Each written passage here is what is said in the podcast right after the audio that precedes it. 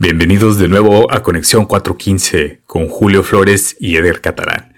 El día de hoy hablaremos sobre los siguientes temas. El ex campeón de UFC, Caín Velázquez, que intentó dispararle a un hombre sospechoso de abusar sexualmente de un menor.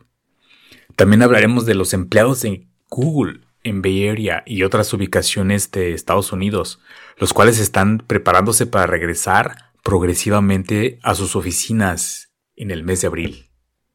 También les traemos la historia detrás de la leyenda del cable car, de la cable car info de San Francisco. Y hablaremos sobre las empresas globales que están cortando sus lazos comerciales con Rusia. Todo esto y más aquí en Conexión 415. Quédense con nosotros.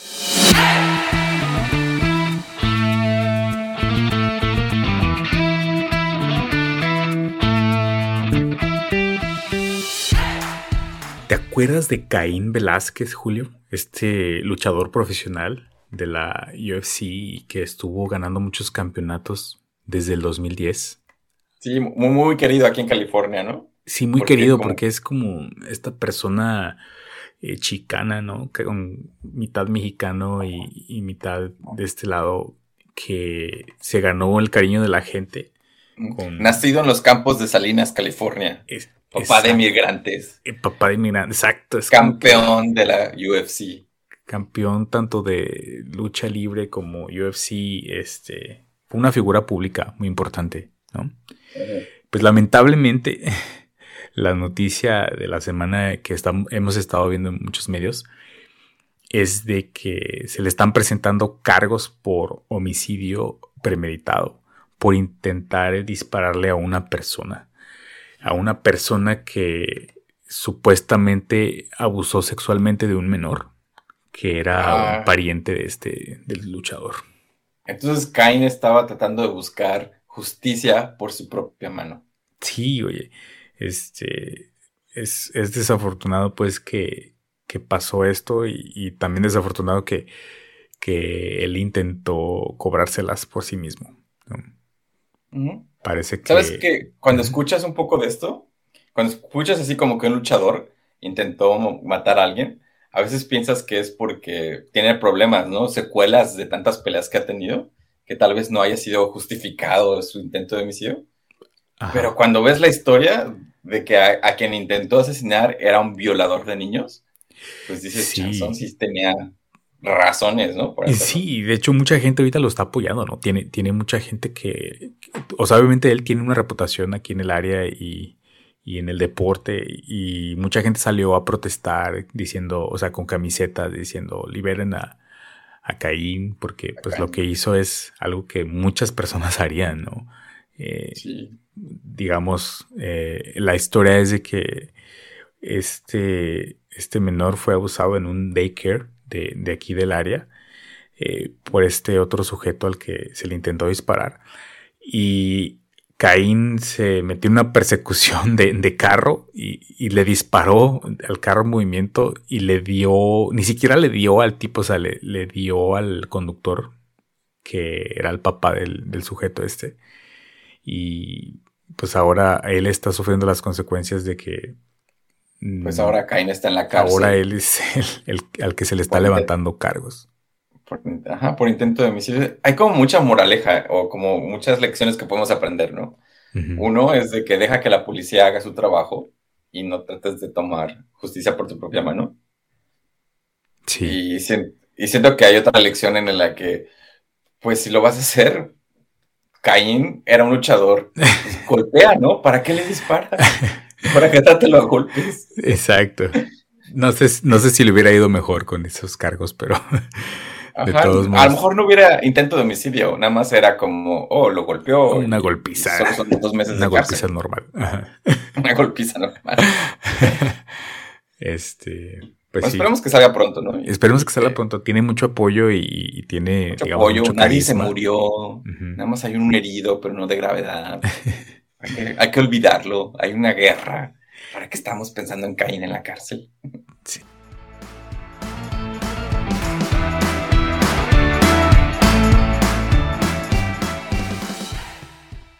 Empleados de Google en Bay Area y en otras ubicaciones de Estados Unidos regresan progresivamente a sus, oficinas en abril. Google les acaba de decir a sus empleados en el área de la bahía y en otras ubicaciones de Estados Unidos de que ya es hora, eh, en abril tienen que regresar a las oficinas. Por fin. Por fin, ya. Siento que es como el signo de el parteaguas de ya se acabó la pandemia, es hora de volver a, hacer negocio, ¿no? A hacer dinero. A mí también me dijeron que tenía que regresar a la oficina con un eh, horario híbrido en abril. Y al parecer el, horario híbrido se va a quedar siempre. Esto ya, independientemente de pandemia, ¿no? Vamos a poder trabajar uno o dos días de casa y el resto en las oficinas. Sí, ojalá, porque pues ya se vio que hay cierta efectividad ¿no? en esto y a muchas personas nos, nos gusta. Sí, yo también hoy, hoy por primera vez fui a, una sesión de yoga en donde previamente se necesitaba usar el cubrebocas todo el tiempo y ahorita pues ya no. O sea, en, el county de Santa Clara pues ya levantaron esta restricción. Puedes estar en lugares cerrados sin, sin máscara, sin cubrebocas. Entonces, Entonces podemos decir que abril, el mes de ya no pandemia, de ya estamos en un proceso después de esto. Yo creo que va a ser una transición, ¿no? O sea, poco a poco. Em, no creo que sea como tan de golpe, pero sí se, sí se puede notar ya el tráfico, ya se ya puede notar como varias cosas que están volviendo a la normalidad, entre comillas, ¿no? Como me acuerdo que me mencionabas que, por ejemplo, en este caso de Google, que están haciendo que regresen primero los empleados que, se encargan como de la infraestructura, ¿no? De los, del lugar, como para tener todo listo. Por, ejemplo, en Google tienen muchos perks de los cocineros, los que le hacen la, les lavan la ropa y muchas cositas que tienen. Y son contratistas, ¿no? No son tanto empleados de Google, pero unos contratistas que, que se encargan de correr las oficinas, y los están haciendo regresar ya ahorita, para que cuando regresen los empleados en abril ya esté todo listo y, no sea como una transición muy dolorosa para los empleados. Este, no sé, un poco de ingenieros y todo esto de Google, ¿no? Digo, y la nota es de Google, pero siento que es algo que está pasando en, con muchas empresas, ¿no?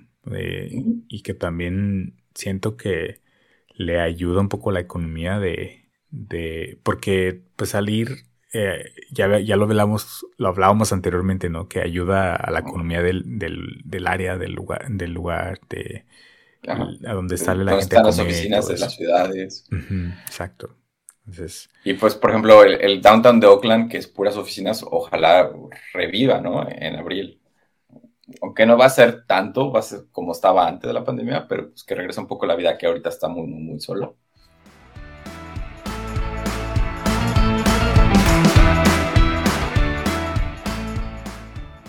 Hoy toca hablar de una leyenda, no es tanto una noticia o nota de la era de la bahía, sino una leyenda con cara urbana, ¿no? Que ha habido.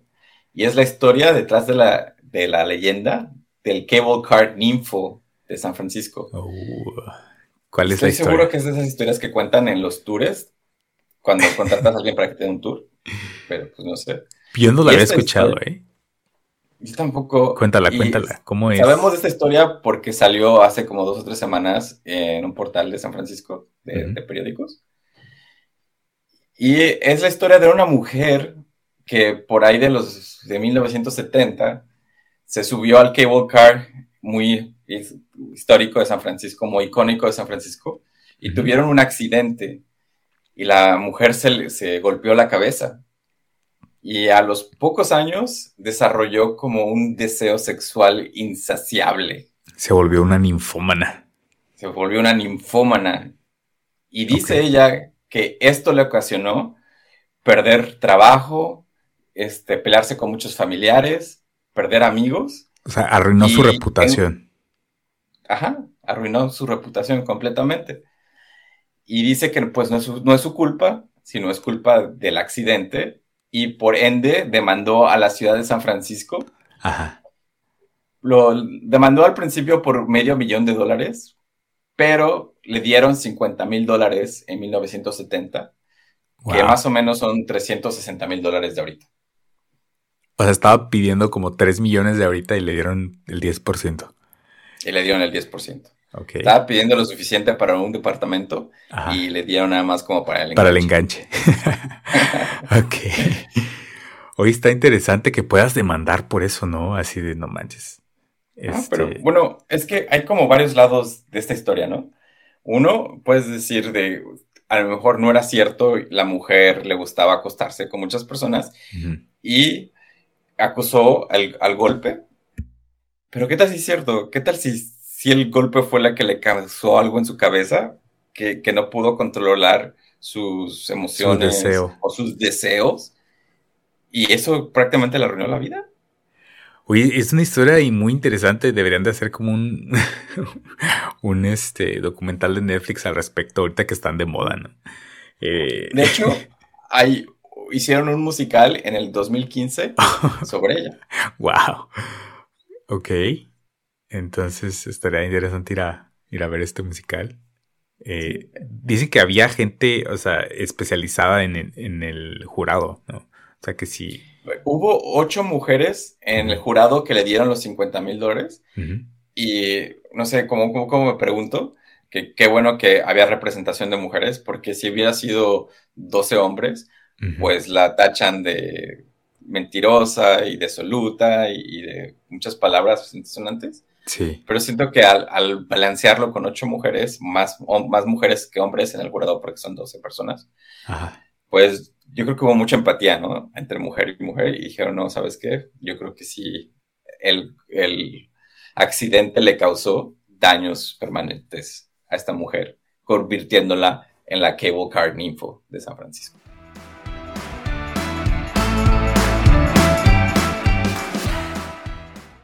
Hablemos también de las principales empresas globales que están ahorita cortando sus lazos comerciales con Rusia. Julio, creo que la última que, que está como muy sonada es Apple, ¿no? O sea, ya cortó sus lazos y ya no va a vender iPhones. Es que es muy, muy interesante que Apple haya dicho, no vamos a vender en Rusia, vamos a perder todo ese dinero. todo ese dinero no sé cuánto era, pero Apple tiene como la fama de de ser muy avaricioso, ¿no? De tratar de sacar el más dinero posible de todos lados. Y el hecho que haya dicho, no, no vamos a sacar dinero de Rusia para, pues no nos vamos a, vamos a salir de este mercado, es como increíble, ¿no? Eh, sí, es, es como una de las empresas más capitalistas, ¿no? O sea, es... Eh, en algún momento recuerdo que alguien dijo que, que Apple tenía más dinero incluso que el, que el, eh, el ejército de Estados Unidos. Probablemente. Y pues bueno, Apple no es la única. Hay ExxonMobil, que ya no va a hacer como negocios con los con las petroleras rusas, que también es un poco sorprendente, pero cuando te pones a pensar es de que también las petroleras rusas son muy grandes, entonces, pues sí, no, sí es impresionante, pero no tan impresionante como Apple. Eh, los carros Volvo y General Motors ya dijeron que ya no van a vender carros para allá. Sí. Este, UPS, FedEx y Masterec, que son los que tienen contenedores, ya no van a hacer tampoco, ya no van a llevar paquetes para allá. Y empresas de, de, de, medios también, ¿no? De medios de, digamos, Netflix, Disney también anunciaron ya que, por ejemplo, cierto contenido no va a estar disponible eh, ya sus, sus, últimos releases no los van a presentar en Rusia. O sea, está un completo boicot en, servicios. Disney, es otra capitalista así, nivel Dios. y el hecho que diga, no, ya, no nos importa el dinero, nos importa la paz. Ajá. Como es, es un momento muy importante en la historia, ¿no? Que yo creo que muy difícil se va a repetir. Pero fíjate que siento que no creo que sean así como que eh, por caridad que lo estén haciendo. Obviamente les afectaría si no lo hicieran, ¿no crees? O sea, ah. ¿tú crees que si no se montan al, a, este boicot masivo, yo creo que los cancelarían de alguna forma, ¿no? Y de, de, cualquier forma les afectaría económicamente. Entonces yo creo que están planeando algo por ahí.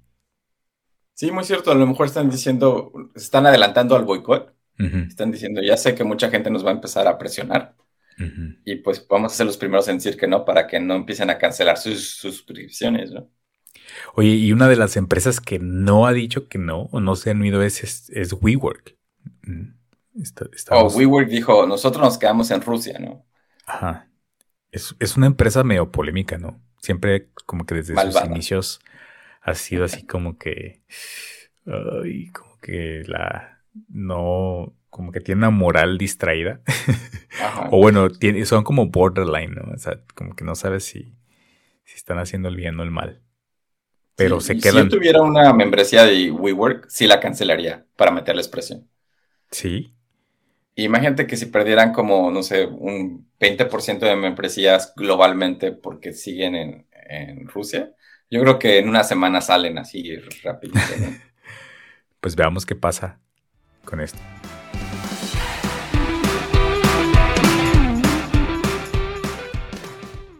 Ok, eso fue todo por esta semana en Conexión 415. Gracias por habernos escuchado. Recuerden mandarnos mensajes y suscribirse a nuestras redes sociales. ¿Cómo ves el regreso a las oficinas, Edgar? Pues más tráfico. Más tráfico. Yo ya he estado yendo a la oficina, pero sí me choca un poco que, ya haya más tráfico y compartir. Y cuando la, gasolina está más cara. Exacto, no, pues esperemos Que, que no incremente tanto el, el tráfico. Sí. Nos vemos la próxima semana. Cuídense mucho. Bye.